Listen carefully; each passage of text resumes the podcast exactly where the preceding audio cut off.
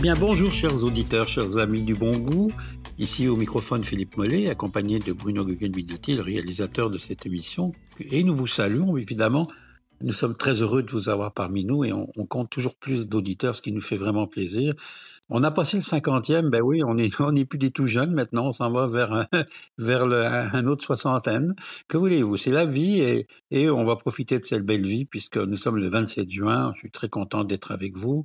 On a passé la fête nationale. Bon, on a une petite pensée aussi pour tous les gens qui nous écoutent à travers le Québec notamment et qui euh, ont des difficultés à respirer parce que c'est pas facile cette fumée, particulièrement les gens dans l'Abitibi, tous ces coins-là qui souffrent aussi. Hein, c'est pas facile. Alors on pense à vous, on vous aime beaucoup, puis on espère que ces petits moments de bonheur vont pouvoir euh, euh, vous permettre de vivre quelques instants heureux et euh, d'essayer de vous échapper de cette torpeur qui qui vous entoure. Aujourd'hui, je vais vous parler, ben, évidemment, je ne pouvais pas faire autrement que de ne pas vous parler de mon jardin parce que vous allez voir les épopées que je vis et vous allez comprendre pourquoi je suis un jardinier amateur. J'aurais bien besoin de Monsieur Vigor et compagnie, euh, tous ceux qui, qui nous entourent pour me donner des conseils, mais que voulez-vous, ces gens-là sont pas toujours accessibles. Alors on se débrouille. Mais là, il m'est arrivé une petite nouvelle, donc il faut, il faut absolument que je vous en parle parce que euh, tout allait bien, le jardin était beau, tout poussait bien, les choux progressaient, les salades aussi, euh, les courgettes aussi, enfin bon, ça poussait bien. Et un matin, je me pointe, et que vois-je? Les, Tous les légumes coupés à ras dans le jardin. Alors là, euh, hein, c'est la déconfiture totale, hein, j'étais vraiment pas heureux. Reste à savoir, est-ce que ce sont des marmottes? J'ai vu qu'il y en avait chez moi. Est-ce que ce sont des ratons laveurs? Je sais qu'il y en a. Est-ce que ce sont des chevreuils? Il y en a aussi. Est-ce que c'est tout ça avec les petits Suisses aussi? C'est possible. Mais vous savez, quand on vit en forêt puis qu'on ne veut pas grillager partout, je vous avais parlé de l'expérience d'Anticosti dans une des dernières émissions, eh ben, c'est le prix à payer de nourrir la forêt. Et euh, je vous parlerai dans une émission, dans une émission prochaine un peu de, de ce livre magnifique dont j'ai déjà parlé, qui Cueillir la forêt. Mais là, moi, je, suis en train d'entretenir les animaux de la forêt. Alors, ce que j'ai décidé de faire, ben, je ne me suis pas abattu. Hein. J'ai replanté dans des bacs cette fois, en hauteur, donc avec euh, des répulsifs, mais on verra. Je vous parlerai dans une autre émission de ces répulsifs parce que là, il faut, il faut valider si ça fonctionne. Alors, ben voilà, pour l'instant, le jardin, ben, je, consomme des fines herbes et des fines herbes et des fines herbes, parce que pour l'instant, c'est ce qui sort. Et il y en a de la mélisse, et il y en a de la livèche, et puis de la, ciboulette et de, du persil. Alors, voilà, c'est fait partie des déconvenus, mais en même temps, je suis heureux de vous en parler, parce que ça peut vous arriver aussi. C'est ça, la vie. Aujourd'hui, je vous emmène en voyage parce que c'est des vacances pour beaucoup et j'avais décidé euh, de vous faire voyager un peu à travers le Québec, mais aussi à l'extérieur pour ceux qui veulent aller en voyage euh, euh, en Europe, par exemple. Et je vais vous parler du, Danemark. Je vais vous parler de, ces pays nordiques qui, en fait, nous rejoignent un peu dans la configuration, on peut dire. Et pourquoi c'est le Danemark? Parce qu'on vient de découvrir, et on le savait déjà, que c'est la nouvelle destination mondiale pour la gastronomie. Il y a des gens qui se déplacent. On compte pas moins de 28 restaurants étoilés Michelin euh, au Danemark, ce qui est beaucoup. C'est pour un petit pays comme le Danemark, c'est beaucoup. Restaurant très célèbre qui s'intitule le Noma, qui va fermer fin 2024. Et savez-vous ce que je vais vous dire là? Croyez-le, c'est véridique, c'est vérifié. Il y a actuellement pour 52 couverts par jour 10 000 personnes en attente pour manger dans ce restaurant jusqu'en 2024. Là, on parle du Danemark, là. on parle pas de Paris, on parle pas d'ailleurs de New York. Donc, on parle de Copenhague. Donc, ça vous, ça vous prouve à quel point, là, il y a un engouement euh, vers cette, euh, cette cuisine, on va dire, de nouvelles saveurs. Et on est en train de, de créer un, un, mouvement vraiment mondial, mais qui suit aussi en Slovéquie. Hein, je vous donne aussi hein, les pays qui sont en tendance, on n'aurait jamais pensé ça. Euh, au Pérou. Ça, au Pérou, on le savait déjà que la cuisine péruvienne était en augmentation. Donc, on voit aujourd'hui un intérêt pour ces restaurants et où les gens n'hésitent pas à faire des dizaines et dizaines de kilomètres pour aller manger euh, et découvrir cette cuisine particulière. Hein? Alors, ça vaut quand même la peine d'en parler parce que si vous décidez, vous dites, ben, on s'en va dans, on s'en va en Finlande, on s'en va au Danemark, parce qu'en Finlande aussi, il se passe des choses intéressantes au Danemark et en Suède, mais c'est vraiment au Danemark où, là, il y a toute la pépinière, là. Et euh, comme je vous dis, il réservez très longtemps d'avance parce que vous avez très peu de chances d'avoir une place, notamment dans des restaurants comme Noma, à moins de, à moins de, vous faire appeler Philippe Mollet, Non, c'est une blague. je voulais blaguer simplement, mais en tout cas, vous verrez, il n'y a pas que le Noma, il y a plein de restaurants intéressants. Puis pour les avoir découverts il y a quelques temps, il y a quelques années même, je vous dirais qu'on s'aperçoit qu'il y a des choses intéressantes. Alors qu'est-ce qu'ils vont servir ces gens-là ben, Ils vont mettre en évidence les baies, les baies sauvages comme chez nous.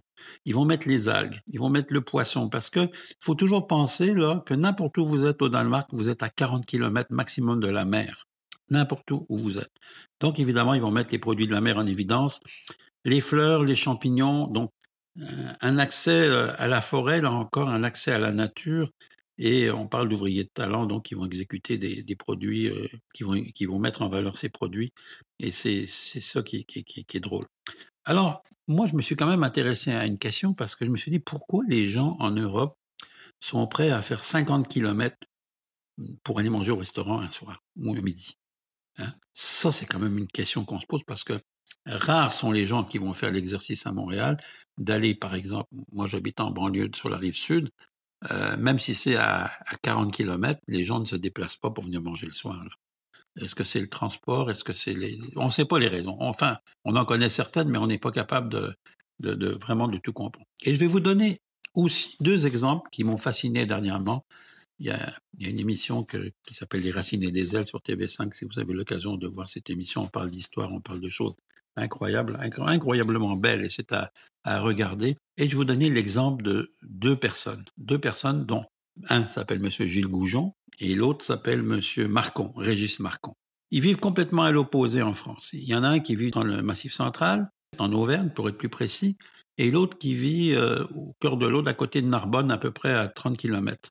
Narbonne étant dans le sud de la France, du côté de la Provence. Eh bien, ces gens-là ont décidé de s'installer à un moment donné dans des villages. Des villages, je dis bien des villages. On parle de 5000 habitants maximum. Pour Régis Marcon, c'est 3000.